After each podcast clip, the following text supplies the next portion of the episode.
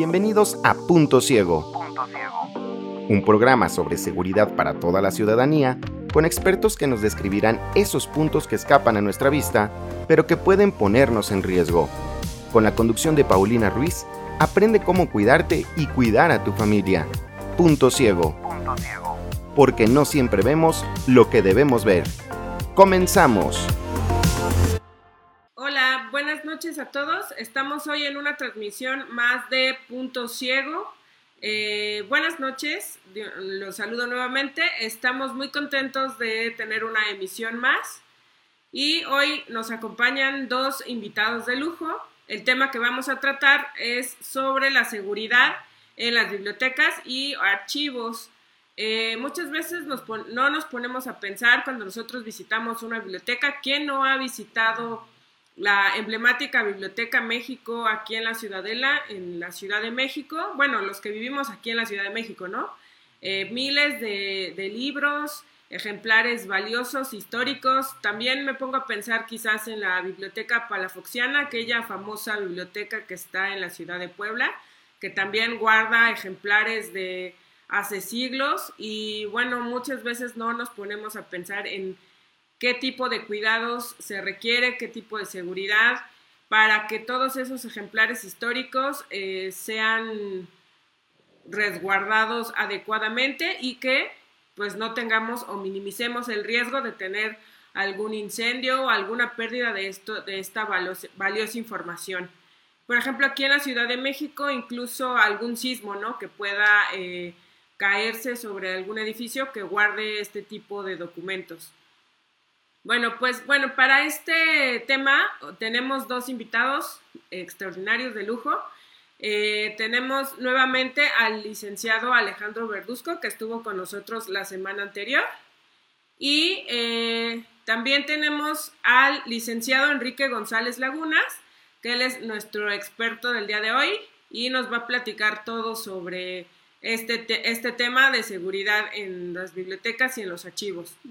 El licenciado Enrique tiene amplia experiencia en, él ha tenido experiencia en el manejo del Archivo General de la Nación. Eh, su carrera profesional es licenciado en archivonomía o en biblioteconomía y eh, también tiene eh, conocimiento y experiencia en temas técnicos de seguridad.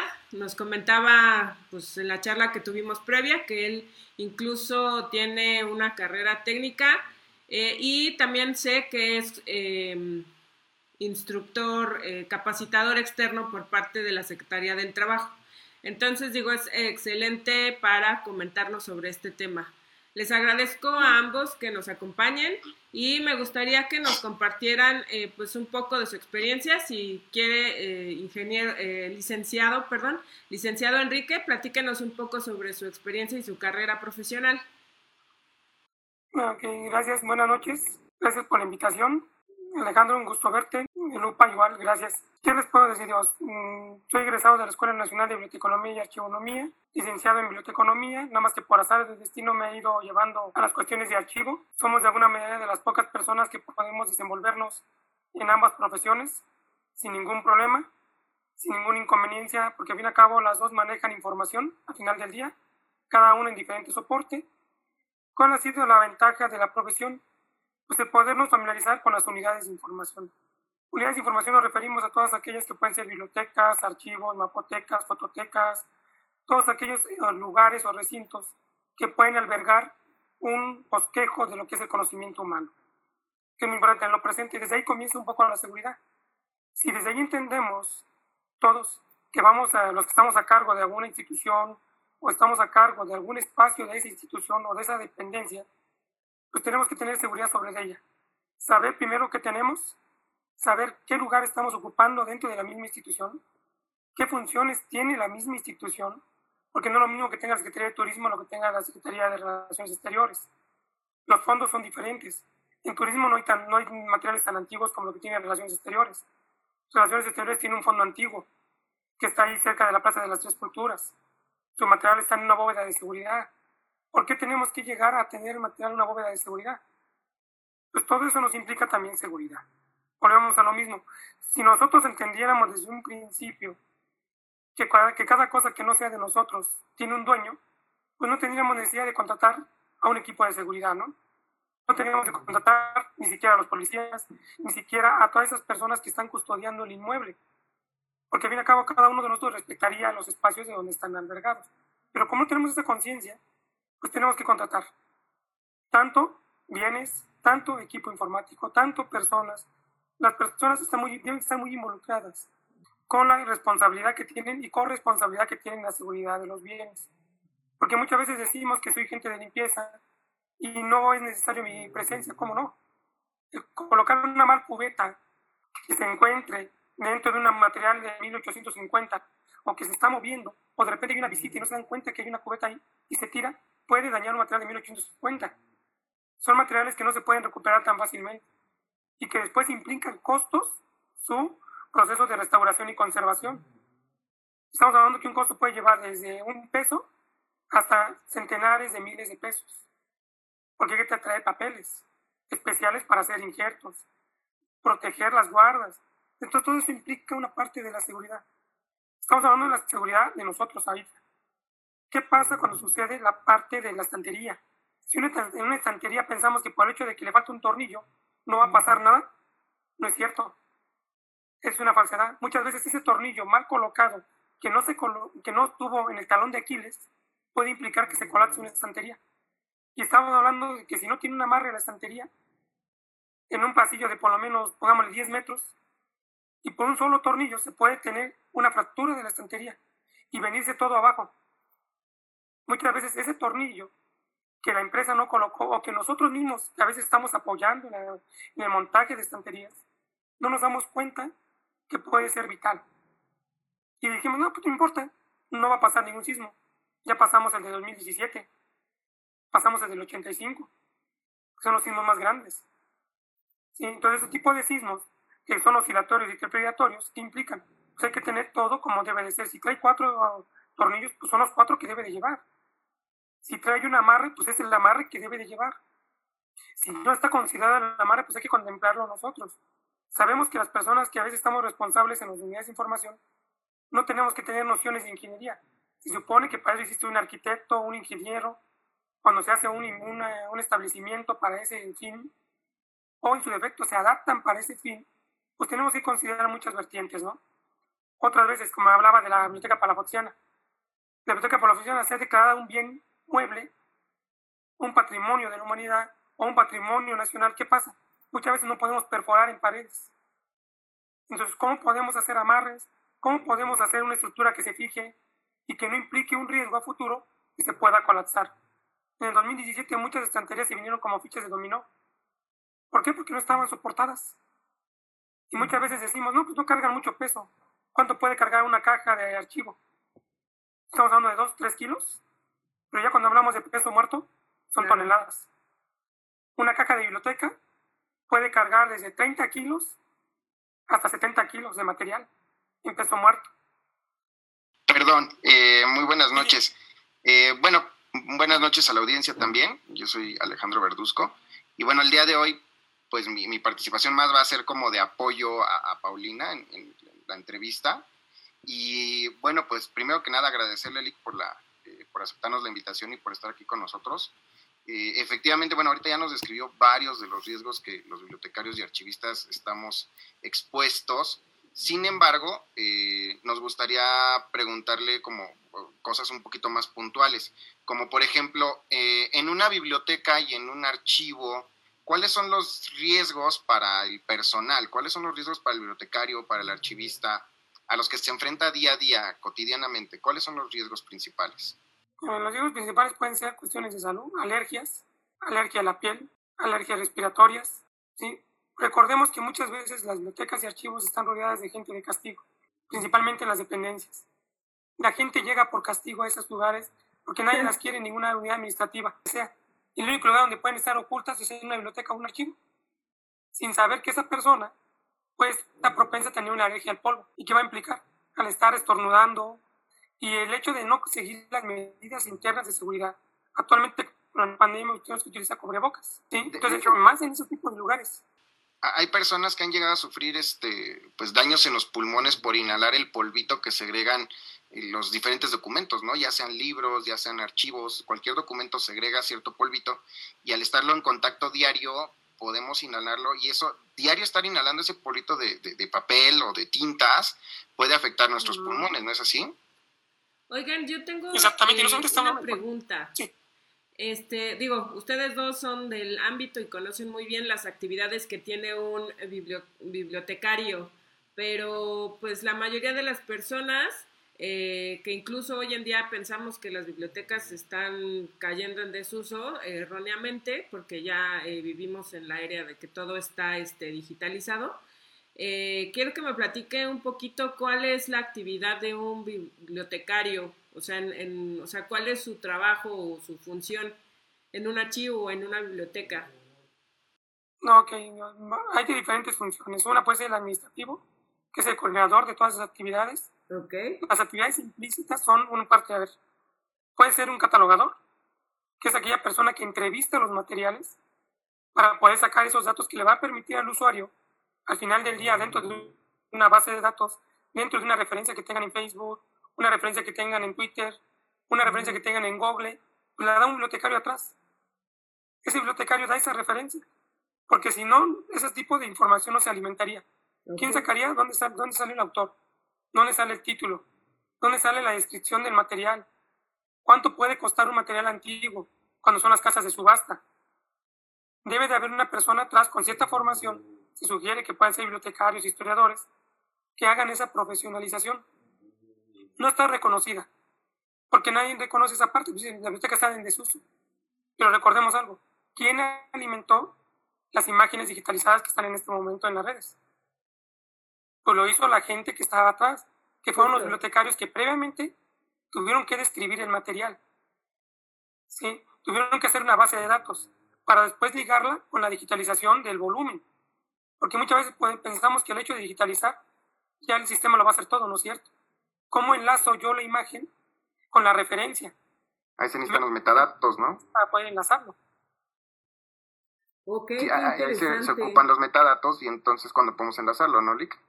Exactamente, entonces muchas veces eso es importante no presente. Otra, a ver, ¿qué más hace un bibliotecario? Puede ser atención al público. Actualmente las nuevas dinámicas son de atención remota. Está el correo electrónico, me llega la petición vía correo, si el material está digitalizado se le responde y dice, pues a lo mejor tienes que hacer un pago porque son políticas institucionales, haces el depósito vía transferencia, me haces el comprobante y te remito la información que me está solicitando. Es una parte también de lo que hacen. Otra, asesorar. Otra, actualmente lo que estamos viviendo, el INAI a través de los estudios de transparencia, pues eso no para. No hay una indicación del INAI que nos diga que se van a dar prórrogas para la atención de estudios de transparencia.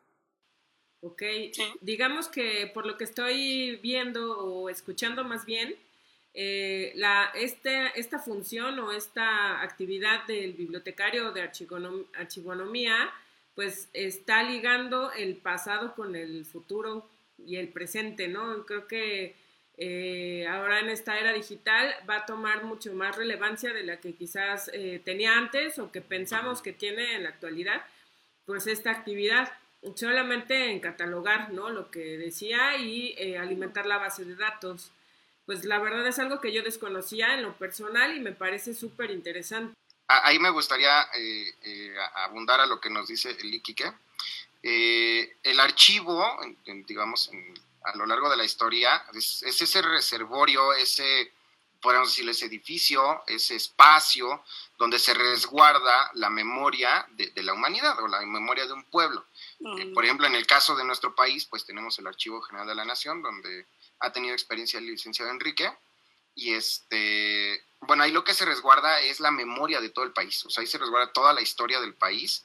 Eh, de hecho, o sea, no es solo eso, es el archivo histórico en archivos como por ejemplo el de la Secretaría este, de, Finanzas de la Ciudad de México, bueno, pues ahí se resguardan todos los pagos de todas las personas de la ciudad, ¿no? De los que laboran para la Ciudad de México. Y así como ese hay varios archivos en todo el país, porque hay que distinguir, ¿no? Un archivo en la biblioteca, la biblioteca pues tiene su acervo, sí tal vez histórico, de documentos históricos, pero eh, son libros, efectivamente, son materiales libro.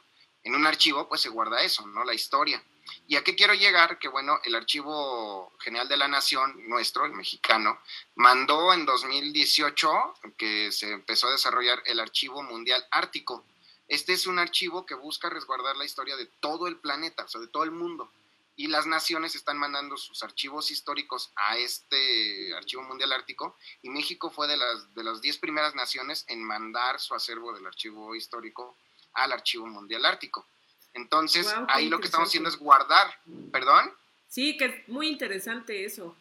Y ahí lo que hacemos es resguardar la información de todo el planeta, o sea, la información histórica, me refiero a, esto específicamente. Por ejemplo, está resguardada ahí una copia fiel de la Mona Lisa, pero en digital. Obviamente, todo esto es digital. Todo lo que te estoy diciendo va a ser en digital, es digitalizado previamente. De hecho, en el Archivo General de la Nación hay un taller de digitalización en específico ahora que hicieron un, nuevo, el anexo del, Archivo General es un nuevo edificio, donde hay laboratorios de digitalización, laboratorios de restauración, etcétera, y esto es para preservar la historia de la humanidad y en este caso de nuestro país. Pero sí, o sea, los alcances tanto de un bibliotecónomo como de un archivónomo son bastante amplios porque son esa parte que resguarda la historia. O sea, el historiador va a investigar y va a buscar la historia. Sin embargo, el bibliotecario y el archivista somos los que los vamos a resguardar. ¿No es así, colega? Sí, no es cómo resguardar, también cómo enlazar lo que nos dice el documento con lo que quiere buscar el investigador. Ok. Porque si hacemos una mala descripción, el documento está perdido. Entonces es muy importante nuestra función. ¿Perdón, Pau? Sí, eh, que regresando un poquito a, lo que estábamos empezando a platicar sobre los riesgos que vive una persona o a, los que está expuesto una persona que se dedica a esta actividad, pues eh, pensando, eh, empezando por la parte física, pues me hablaban de las alergias, ¿no? del polvo que puede causar. me quedé pensando que además del daño pulmonar, quizás podamos encontrar daño a la vista, si no se cuenta con la iluminación adecuada. De acuerdo. Eh, no sé, también daños de tipo ergonómico, no sé cómo sea su actividad, si es repetitiva, si están sentados. Bueno, depende, ¿no? De la actividad por lo que me comentan, pero me imagino que también están expuestos pues a este tipo de riesgo ergonómico las personas. Evidentemente al riesgo de sismo, que pues estamos todos los que vivimos en esta ciudad, y eh, algo que creo que es muy evidente también es el riesgo de incendio. Creo que es el más, eh, bueno, el primero que se me viene a la mente cuando pienso en, que es un lugar que está cerrado, que tiene mucho material, este, pues combustible, ¿sí? Y que cualquier, eh, pues chispa podría causar un incendio. pues, ¿qué me pueden comentar al respecto? O sea, cómo resguardan o qué medidas de seguridad tienen para cubrir pues cada uno de estos, de estos riesgos. A ver, complementando un poco también las cuestiones de salud, cuando se maneja material histórico, muchos materiales históricos por azares traen esporas. ¿Sí? Son esas esporas que pueden dañar no solamente pulmonarmente a una persona, y hasta pueden provocar la muerte. Por eso son los materiales, una parte de seguridad es previamente hacer, eh, hacer en la cámara del vacío, poder aislar los materiales para poder tratar de extraer todas esas esporas.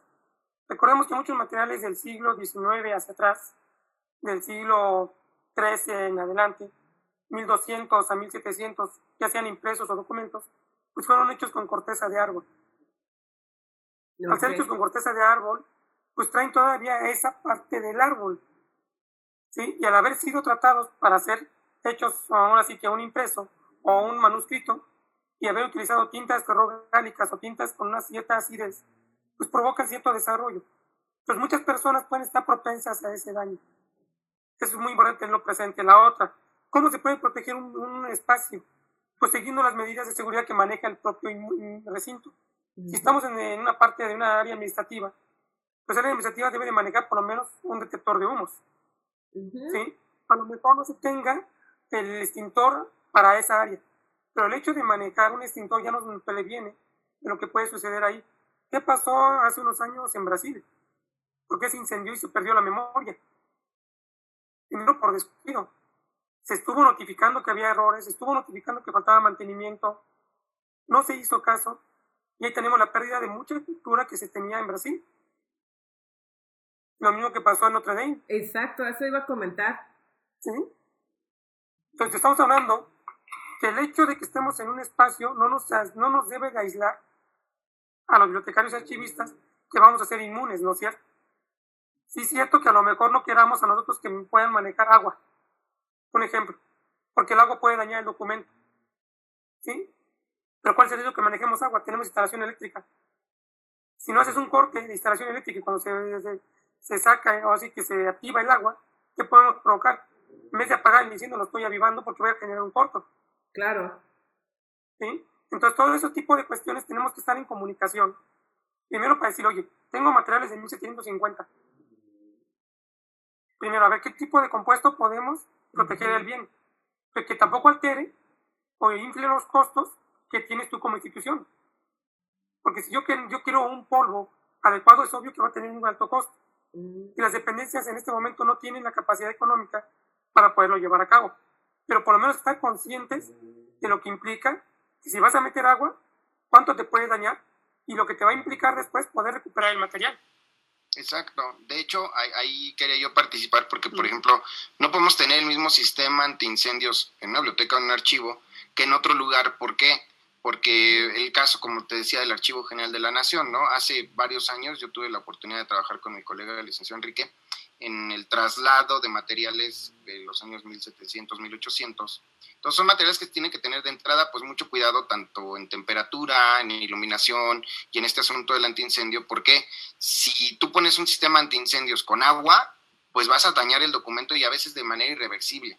Y como lo dijo el licenciado Enrique, o sea, una restauración te va de hasta los cientos de miles de pesos, ¿no? Porque son materiales muy especializados para restaurarlo y entonces a veces lo tienes que mandar fuera del país, eh, sobre todo en Europa es donde se hacen las mejores restauraciones a nivel mundial, y eso te va a llevar muchísimo dinero. Entonces lo que tienes que buscar son sistemas antiincendios a base de químicos que no dañen el material, que no dañen eh, o que dañen lo mínimo, el, papel en este caso, y este pues apaguen el incendio, ¿no? Entonces son como medidas muy distintas. Que si se puede recuperar. Bueno, eso pensando que si se puede recuperar, porque en caso, o sea, lo peor que puede pasar es que ese documento pues ya sea irrecuperable, como lo que menciona que pasó en Brasil. Y a eso iba mi siguiente pregunta. Eh, ¿Utilizan en el caso de los extintores o del sistema contra incendios algunas particularidades como un, algún material diferente a los que comúnmente se utilizan como CO2, agua, este polvo químico seco? ¿O se utilizan algún otro diferente? Eh, o eh, por lo que me menciona de los costos, utilizan de los que están disponibles comercialmente. A ver, ¿qué pasa ahí? Mucho va a depender de la institución donde, estemos. Ajá. Y aunque suene vulgar, aunque suene vulgar, dependiendo del sapo va a ser la pedrada. ¿A qué nos referimos? Si la institución tiene recursos, es obvio que un especialista nos va a decir, oye, el CO2 no te conviene porque puede dañar esto. El alón no te conviene porque ya está prohibido en algunos países internacionalmente. Entonces, te recomiendo que tengas esto. Pero eso implica un costo. ¿Sí? ¿Qué, es lo que se está haciendo de una forma alterna? Colocar los materiales en cajas, ya sea de cartón o de polipropileno. Okay. Tratamos de buscar medios alternos o contenedores que, que permitan un poco disfrazar el fuego que pueda llegar a presentarse, si es que hay fuego. Un signo, pues es obvio que aunque tengas la caja, se te va a caer el estante si está mal colocado. Claro. ¿Sí? Eso no va a haber forma de que lo evitemos por ningún lado. Pero el hecho de tener una caja de cartón a lo mejor, lo primero que se va a dañar va a ser el contenedor. Y nos va a permitir utilizar a lo mejor agua. Y el agua ya no va a dañar el documento directamente. A lo mejor va a ser una esquina, va a ser una, una muy pequeña. Entonces todo eso hay que tenerlo contemplado. ¿Pero qué implica ahí? Tener capacitando a la gente constantemente para que reaccione de forma automática. ¿Qué pasa con los simulacros de sismo? Nos enseñaron a hacer robot escucho la alerta y enseguida me levanto y ya sé que tengo que desalojar. Se dejaron de hacer y ¿qué está pasando? Lo toman de relajo, lo toman de broma. Sí. Es lo mismo que va a pasar con los, con los simulacros de, de incendio. Exactamente lo mismo. Si ya tenemos una nueva herramienta, en cualquier dependencia que se llegue a ocupar, pues hay que estar practicando, practicando. Es obvio que se va a desgastar, porque tenemos que ver cómo reacciona contra el fuego, ¿no? Tenemos que ver también cómo reacciona contra un derrame, que a lo mejor llevaron cloro y el cloro está provocando algo. o están impermeabilizando y de repente la parte que impermeabilizaron hubo una fuga de gas y provoca un incendio en seco. Entonces, todo ese tipo de detallitos hay que tenerlos contemplados. Eso lo llevamos a una, una, una matriz de riesgos. Estamos hablando de aquellas actividades que pudieran suceder, no estamos diciendo que acontezcan y que van a pasar, pero sí tener contemplados cómo vamos a reaccionar. Ahorita, ¿qué pasa con la pandemia? Llega a haber un incendio, pues tengo que tener un mecanismo que me permita tener un equipo de recuperación para que se pueda llegar un equipo de cinco agentes, un ejemplo, y puedan empezar a rescatar los materiales que se dañaron, ¿no? Sí, porque de hecho, ahí, ahí me gustaría complementar. Eh, ya, ya vimos ahorita riesgos, por ejemplo, de un terremoto, riesgos de un incendio, pero me gustaría como también platicarles un poquito al respecto.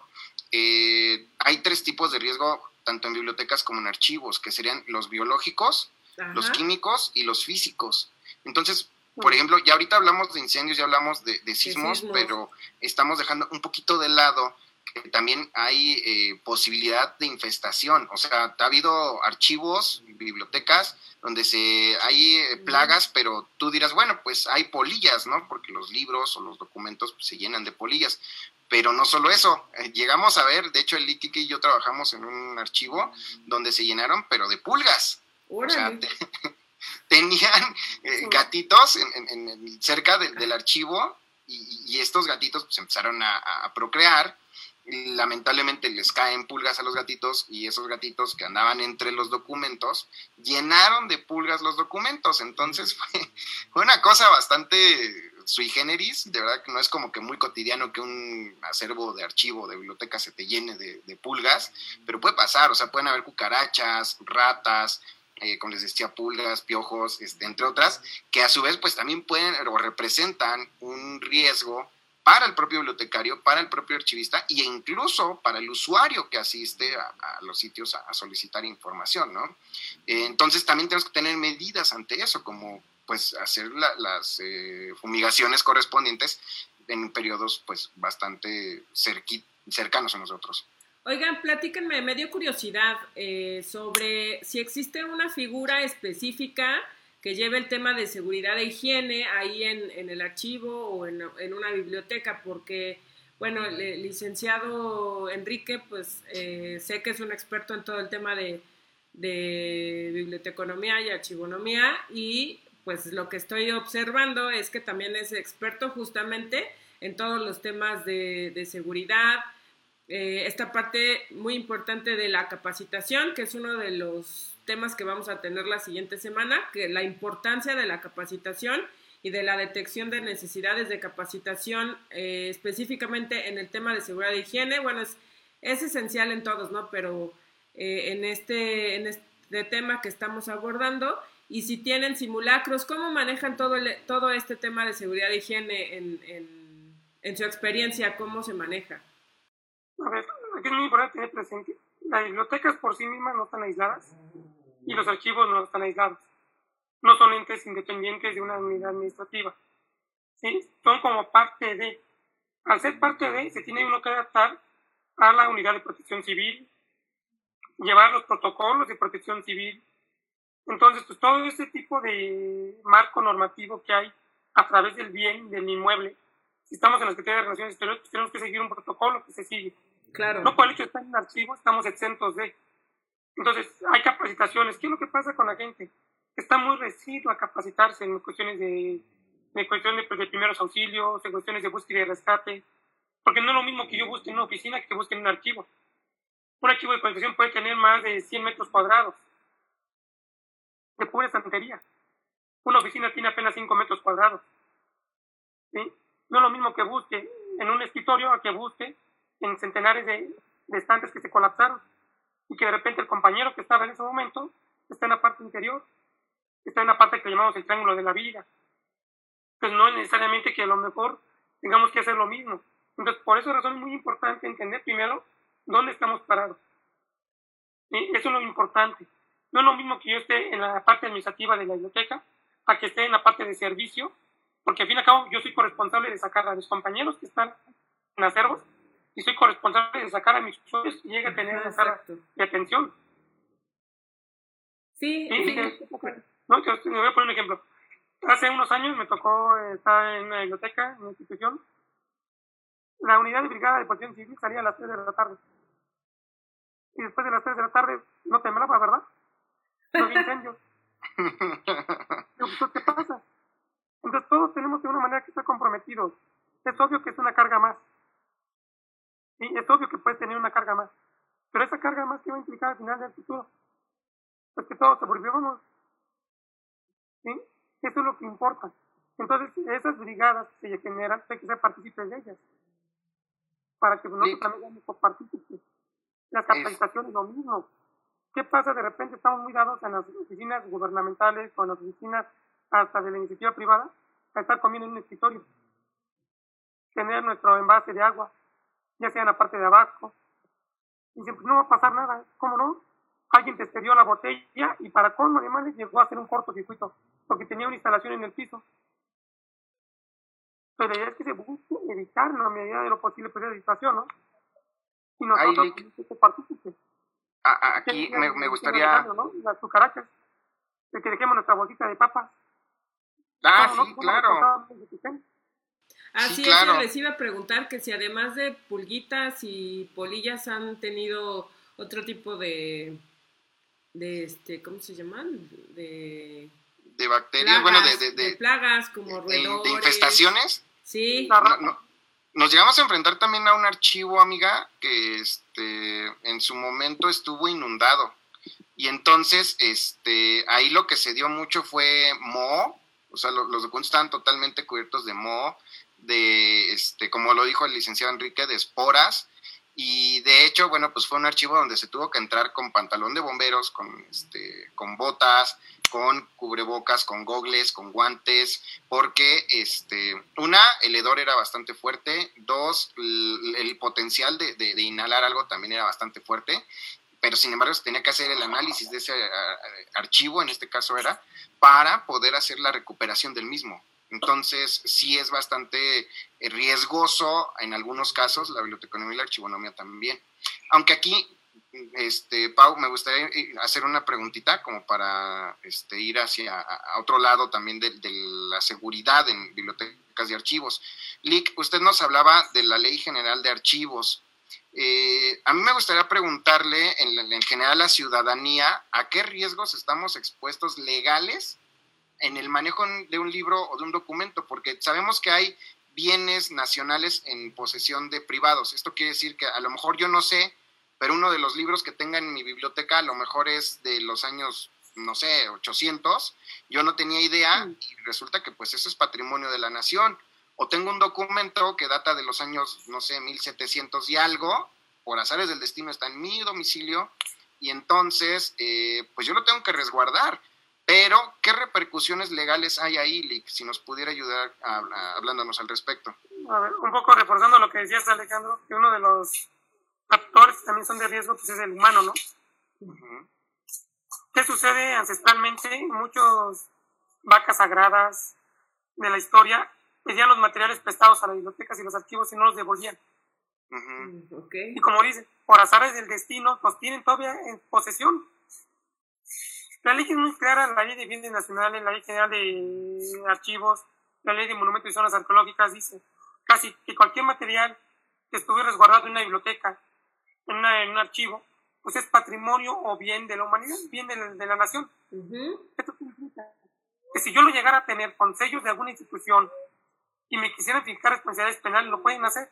Porque si yo no compruebo mi posesión, porque yo tengo un documento del Archivo General de la Nación con los sellos originales, de 1850, de 1650, aunque sea un particular, pues no es mío. No tendría que devolverlo.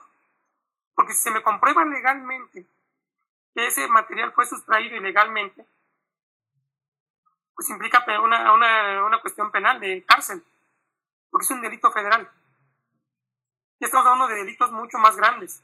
No estamos de una sanción administrativa como si yo fuera funcionario. No es lo mismo que yo como funcionario a lo mejor lo dañé por una mala manipulación y no lo hice de forma arbitraria, alevosa, malintencionada. Se hizo el estudio, se hizo la investigación y se comprobó que fue un mal manejo porque alguien me distrajo, algo sucedió en ese momento, o hubo un sismo y de repente lo dejé caer por salvar mi vida. pues no implica ahí una sanción administrativa. Pero ¿qué implica cuando se me reconoce como particular que tengo un material sellado y que aparte ese material sellado fue reportado como sustraído? Pues yo tengo la, yo tengo la responsabilidad penal. El año pasado hubo un intento de venta de documentos históricos, ¿no? Hay, hay habido intentos, ¿eh? Te puedo manejar hace en el 97, 98 hubo una de Pro Serra. Se encontró el documento en una casa de subasta en Europa, si mal no recuerdo. Este material llevó seis años su recuperación, hasta cerca de 2003, 2002. Se logró recuperar el documento, se, se regresa al Archivo General de la Nación después de múltiples demandas. Durante ese periodo, también sucedieron muchos acontecimientos. Un ejemplo, iba una persona en un taxi, en aquellos taxis todavía de los bochos, llevaba cacas, cacas estas de madera como si fueran de jitomate.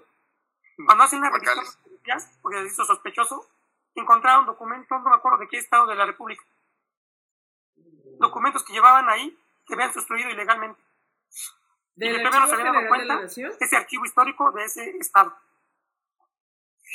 se hizo la investigación, las personas que se tuvo que comprobar no, no, eran dueños de ellos, no comprobaron que eran la posesión legal, están en la cárcel. ¿Y de qué manera pueden comprobar la posesión legal? Oye, ¿cómo se puede comprobar la posesión legal? Pues fue una herencia, una, y la otra que no tenga ningún sello. Que es importante porque muchas veces puede haber réplicas o copias que hicieron los escribanos durante el siglo XIX principalmente, que hacían tres, cuatro copias, y una se pasaba al archivo general y otra a lo mejor lo tenía algún particular, porque era su, su parte que tenía él como acreditación. Ya. Entonces, esa parte que no tenga ningún sello, pues yo puedo acreditar mi posesión. Puedo, así como dicen la parte de suponer o la presunción de que tu familia es dueña de esa posesión. Siempre y cuando no se compruebe que a lo mejor ese documento, aunque no tenga sellos, fue porque llegó a un archivo y dentro de los inventarios está registrado, pero no se logró todavía poner el sello, porque la persona que lo sustrajo fue un trabajador interno. Que ese ha sido la mayoría de los problemas que hemos tenido, les decía yo al inicio, ¿no? Además, eh, si, si, por ejemplo tenemos en posesión algún documento que nosotros creamos que es de alto valor, se tiene que dar parte a las autoridades, ¿no es así, Lick? Sí, no. No, no estás tan obligado. no, sí está la parte moral, de decirte, oye, pues debes de dar a conocer que este documento es histórico y que es patrimonio, y que aparte quiero que lo reconozca como patrimonio documental, ya tiene un estatus mayor. Ese estatus le da una credibilidad mucho más porque le da una, una vertiente de que es real. No sé si han visto este programa de precio de la historia, cuando llegan con los libros, cuando llegan con los documentos, ¿qué dice, no? Pues traigo a mi especialista para que corrobore que realmente es un original de ese periodo me estás diciendo. No es lo mismo que yo lo tenga en mi posesión y que lo, que lo, que lo dé a conocer al archivo a lo mejor, al INA, y le diga, oye, pues quiero que me lo acredites como un bien de la nación. ¿Eso qué va a implicar al final del día? Que no va a ser tan fácilmente que lo pueda yo comercializar. Yo tendría que pedir autorización si lo quiero vender en el extranjero. Porque ya está declarado patrimonio. Ok, todos los archivos históricos son patrimonio. Y también los archivos de trámite y de concentración. ¿A qué nos referimos? Los de trámite, los que estamos generando en este momento. Ok. Esta, videograbación que se está haciendo, pues, al final del día es un archivo de trámite. Ah, ok. Después de 3, 4 años, a lo mejor en resguardo va a ser un archivo de concentración, porque no lo vamos a desechar. Como parte de las funciones que tienen ustedes. ¿Sí? Es importante tenerlo presente. Todos los archivos, al final del día, son patrimonio. Algunos van a pasar a ser históricos. No necesariamente desde la creación pero sí desde las múltiples valoraciones que llegan a tener. Es como, yo, ponía el ejemplo, eh, de repente en algún curso que, he dado con el licenciado Enrique Presidente de Archivonomía, eh, yo les ponía el ejemplo de Bimbo, ¿no? Que al principio los archivos de Bimbo pues eran simplemente eso, archivos empresariales, pues, no sé, facturas, contratos, etcétera. Conforme la empresa se va volviendo transnacional y a raíz de la entrada en vigor de la nueva Ley General de Archivo, está entrando en vigor en 2019 en, sus, en los transitorios y luego ya su totalidad en el 2020. Bueno, pues dice que cualquier archivo histórico en nuestro país es de carácter público también. O sea que cualquiera, cualquier persona, cualquier ciudadano mexicano puede eh, consultar estos archivos históricos con el fin investigativo, con el fin de conocer más de la historia, conocer a la empresa, etcétera. En el caso de Bimbo, ¿y por qué lo traigo a la, a la mesa? Porque Bimbo es una empresa transnacional. Entonces, lo que Bimbo haya desarrollado, o sea, como lo que haya creado a lo largo de su historia para llegar a ser esa empresa transnacional tan grande, puede ser del interés de muchas personas. En este caso, por ejemplo, investigadores, eh, estudiantes universitarios que están estudiando marketing, que están estudiando eh, precisamente emprendedurismo, que están este, estudiando comercio, comercio internacional, etcétera. Bueno, a ellos les interesará saber la historia de Bimbo, cómo llegaron a ser ese titán eh, transnacional que ahora conocemos. Sí. Entonces, el, el, alumno se puede acercar al archivo histórico de Bimbo, por ejemplo, bajo la nueva ley, es de carácter público, pero también por ser archivo histórico, es patrimonio de nuestra nación. Entonces, se acerca para investigar, pero ojo, no con esto quiere decir que tenga poder sobre ese archivo, eso no. O sea, simplemente lo va a investigar, lo va a estudiar para él poder basar sus nuevos conocimientos en ello, pero no lo puede sustraer, no lo puede dañar y por supuesto que no lo puede vender, porque en ese momento está incurriendo en una falta federal, que es un delito en materia de archivo. y aparte el, robo de documentos no está tipificado en, la parte penal. Sí, es lo que mencionaba. Sí, es importante en lo presente, porque muchas veces dice, pues es que no conozco. La adolescencia o no conocer no te exenta de responsabilidad. Claro, así es, exactamente. Pues qué interesante, está muy interesante el tema, eh, pues ya nos acercamos a la última parte de esta entrevista, la verdad les agradezco mucho que nos hayan acompañado y el tema ha sido interesantísimo porque la verdad es que en lo personal yo desconocía toda esta información que nos están comentando, sobre el resguardo de documentos. Punto ciego. Pues justamente es eso, es el punto ciego.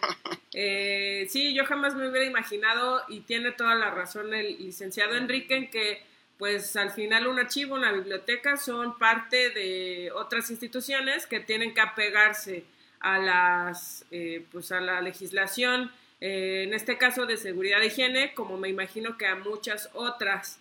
entonces, pues regresando un poquito a este tema, me comentaba de que tienen sus brigadas de protección civil. Eh, ¿Cada cuándo los capacitan en estos Se supone que las políticas pues son por lo menos cada año. Cada año se abren grupos de capacitación. O en su defecto, si, si tuviéramos problemas con la capacitación, pues hay que buscar convenios, ya sea con Cruz Roja en un momento dado. Están muy abiertos. La misma Secretaría de Hacienda, que en sus brigadas son muy grandes y también están muy abiertas a tener convenios para poder capacitar al personal. No sé si ustedes conocen las instalaciones que tienen ahí por Centro Médico, donde está un deportivo, tienen una cancha de fútbol, tienen un estadio interno y todo lo demás. Ahí capacitan a su personal y capacitan a los que tienen convenio con ellos. La Cruz Roja tiene su centro de capacitación en Toluca. Sí, exacto, Sencap, ajá. ¿No? Sí. Exactamente, en Europa. Los mismos bomberos hay que acercarse a los bomberos. Muchas veces tenemos miedo de acercarnos a esas instituciones porque decimos, pues es una pérdida de tiempo cuando no es cierto. Si no tenemos capacitación en nuestra dependencia, que es la parte que a lo mejor va a estar la siguiente semana, pues es detectar esa capacitación. ¿Cómo lo puedo hacer? Pues acercarme a esas unidades en un mismo, en un momento dado que me dé un curso de primeros auxilios, ¿cómo puedo atender a una persona que pueda estar ahogándose con el mejor con la saliva? Claro. ¿Cómo voy a atender a una persona que de repente me llega un usuario porque tenemos un problema muy grave. Me llega el usuario y el usuario no me avisa que tiene ataques epilépticos. Y le da media biblioteca. y le da media biblioteca. Y la otra, que también ya no sucedió, de repente me sucedió con jóvenes construyendo el futuro, que empezaron a tener, tenían problemas de, de cuestión de respiratorios. Ok. Es, lo que les digo, es que si ustedes no me dicen, pues cuándo voy a poder yo tomar una decisión para saber qué función puedes hacer sin arriesgar tu vida. Claro. ¿Sí? Porque ¿qué es lo que pasa? Yo no puedo poner a hacer ciertas actividades, pero yo soy el responsable de lo que le llegue a pasar al final del día. Por supuesto. Yo sí, conozco el caso, sí, conozco el caso de una compañera, perdón, conocí el caso de una compañera que se le dijo en reiteradas ocasiones cuando estábamos trabajando en, en, esa biblioteca en específico que usara cubrebocas y guantes, lo que decíamos hace un rato, ¿no? De los riesgos de ser bibliotecario. Y entonces esta chica era muy renuente, decía que le molestaba, etcétera. Entonces, de, de, tanto como tratábamos con materiales ciertamente no antiguos, o sea, no me refiero a que como los que se manejan en el archivo general o los que íbamos a manejar el licenciado Enrique y yo, sino eh, viejos, me refiero a que eran de esos libros que porque no se les dio un buen trato y demás, pues se amarillentaron, se de polvito, etcétera. Y esta chica, con, el con la simple manipulación de estos documentos, desarrolló un problema en, los pulmones y murió. O sea, definitivamente sí es un riesgo. Sí lo traigo, o sea, no es amarillismo ni nada, es la realidad. O sea, esta chica, después de como medio año de estar tratando con este tipo de, de libros, y me refiero, por ejemplo, a los libros que vemos en las tiendas de viejos, ¿no? Que, vamos y vemos libros de 5 pesos, de 10 pesos. Ah, sí. Son libros viejitos que podemos reciclar, por supuesto, volverlos a leer. Bueno, era un material parecido, como con esas características para que me puedan entender. Y la chica, pues les digo, o sea, murió por estar inhalando ese polvito y le afectó los pulmones tanto que no la libró. Entonces, no, la otra, por otra, los guantes, ¿por qué se usan? Creo que todos estamos acostumbrados, no sé, a lo mejor ustedes no, que de repente nos llevamos los dedos a la boca para pasar las páginas, ¿no? Ajá. Para poder.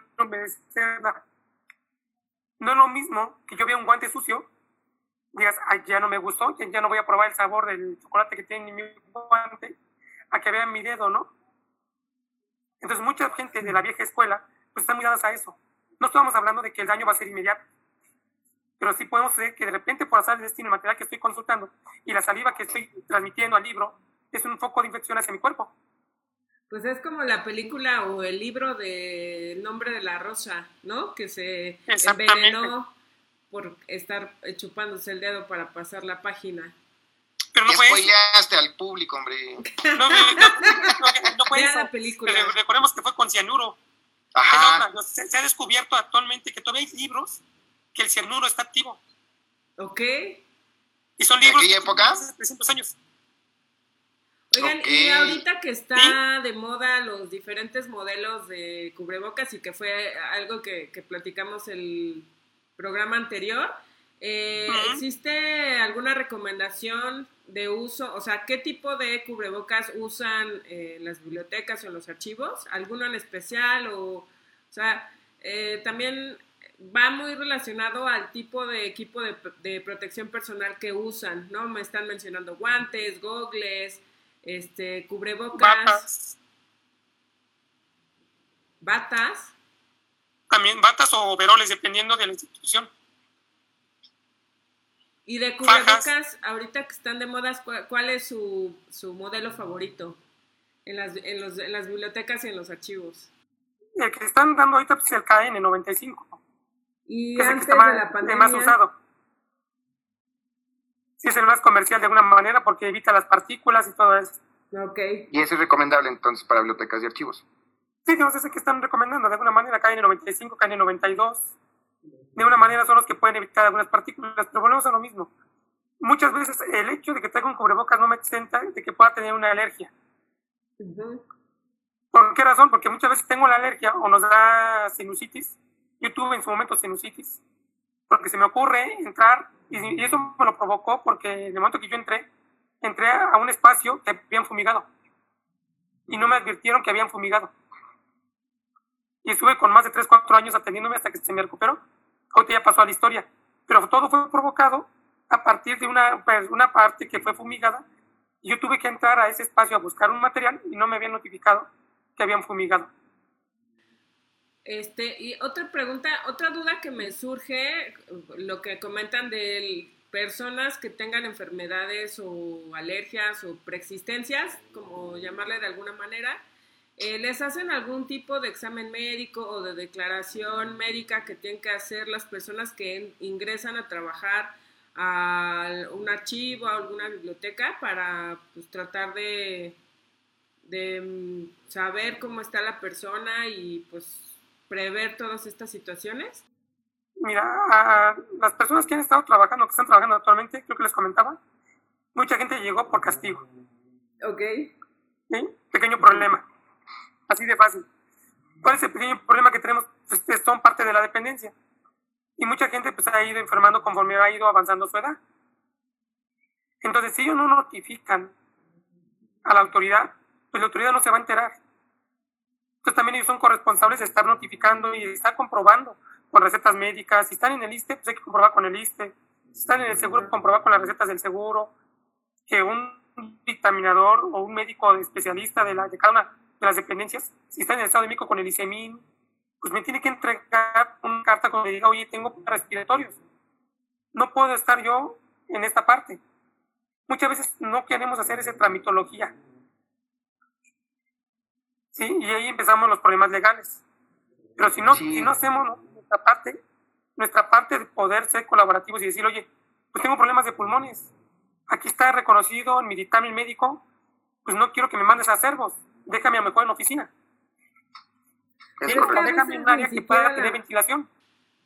Pues yo creo lo que pasa es que también a veces ni las mismas personas somos conscientes o tenemos eh, o sabemos que estamos enfermos, ¿no? Creo que es un poco de lo que está pasando ahorita con el COVID, que muchas personas eh, ni siquiera se habían enterado o sabían que eran diabéticas o que tenían alguna enfermedad que esté agravando el, el COVID.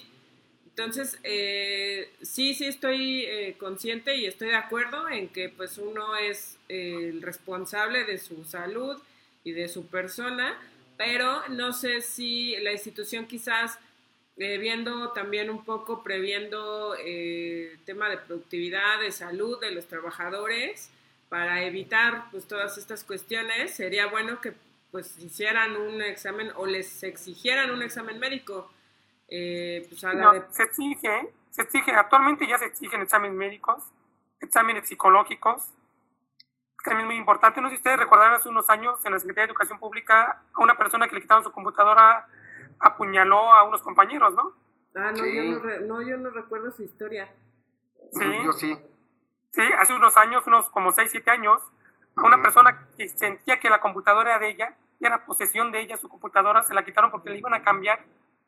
No era el hecho de retirársela, iban a cambiar la el modelo de computadora, que provocó una cuestión psicológica que agrediera a sus compañeros y los apuñalara. Creo que fue con un cúter, ¿no? Sí, exactamente. Entonces, actualmente los nuevos ingresos de las dependencias ya piden ese tipo de, exámenes. Y que no justo era lo que quería comentar, que depende mucho de la institución. O sea, por ejemplo, eh, tú conoces mucho de esto, Pau. Eh, instituciones privadas, por ejemplo, tienen sus políticas para aceptar a alguien en un puesto de trabajo, ¿no? Claro. Eh, en instituciones públicas, pues sí es como un poquito más homogéneo el, el, procedimiento. Sin embargo, sí se piden exámenes físicos, exámenes médicos, exámenes psicológicos, pero hay, hay un, ¿cómo decirlo? Precisamente una laguna. Programa, ¿no? Hay un programa, hay un punto ciego. El problema es de que a veces estas alergias las desarrollas a, lo largo de tu trabajo.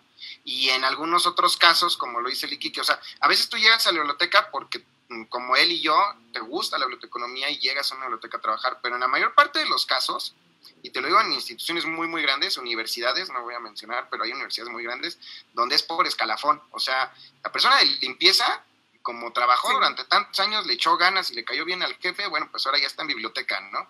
Y al revés, hay personas que dicen, ¿sabes qué?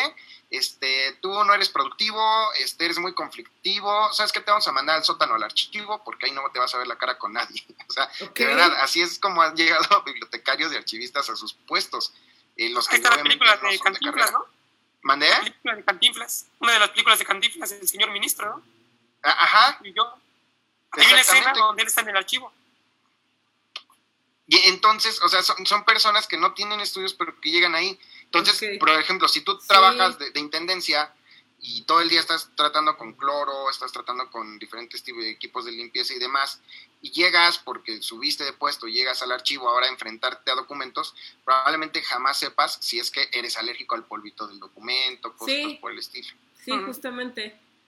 Pues eh, les agradezco mucho, ya estamos, nos faltan eh, cinco minutos para terminar eh, esta charla, que me ha encantado, la verdad, les repito, ha sido increíble conocer todos estos puntos ciegos de lo que es el trabajo de eh, archivo y de biblioteca. Les agradezco nuevamente que me hayan acompañado y bueno, a todos ustedes espero que les haya gustado este tema. Eh, que nos dejen sus comentarios en, eh, ahí abajo en la transmisión de Facebook. Y como saben, estamos teniendo la publicación del podcast de cada uno de nuestros capítulos. La semana que entra, como les mencionaba, vamos a hablar sobre la importancia de la capacitación en el tema de seguridad e higiene como un punto ciego, porque a veces, como lo, bien lo mencionó el licenciado Enrique, lo damos por sentado o no le damos la importancia que, debe de tener. Eh, recuerden seguirnos en nuestras redes sociales, en Facebook, eh, lupa, arroba lupashi, en Instagram y eh, prontamente vamos a inaugurar nuestro canal de YouTube. Y en LinkedIn también tenemos ligas. Pues les agradezco mucho que hayan compartido con, algo. cerraría con algo muy importante. Dígame, dígame. A ver, todos los archivos o algunos archivos no podrán tener biblioteca, pero todas las bibliotecas tienen archivo. Así de fácil. ¿Por qué razón? Porque es nuestra, ahora sí que es nuestro comprobante de lo que estamos haciendo en el encargo público cuando somos administrativos. estamos en un área de mando. Que mucha gente no ha entendido esa parte. Muchísimas gracias. ¿no? Pues les agradezco mucho eh, que nos hayan compartido este espacio de su noche de martes. Eh, nos vamos a ver el próximo lunes. En esta ocasión eh, tuvimos la transmisión el día martes, pero vamos a tenerla los días lunes. Les agradezco mucho, licenciado Enrique y licenciado Alejandro, que hayan compartido este espacio conmigo y esperamos volvernos a ver pronto. Que les haya gustado y buenas noches a todos. Búsquenos en Spotify. Buenas noches. Cuídense. Gracias, Gracias, Gracias. Esto fue Punto Ciego, porque no siempre vemos lo que debemos ver. No olvides seguirnos en todas nuestras redes sociales, comentarnos y hacernos preguntas. Con gusto te atenderemos. Hasta la próxima.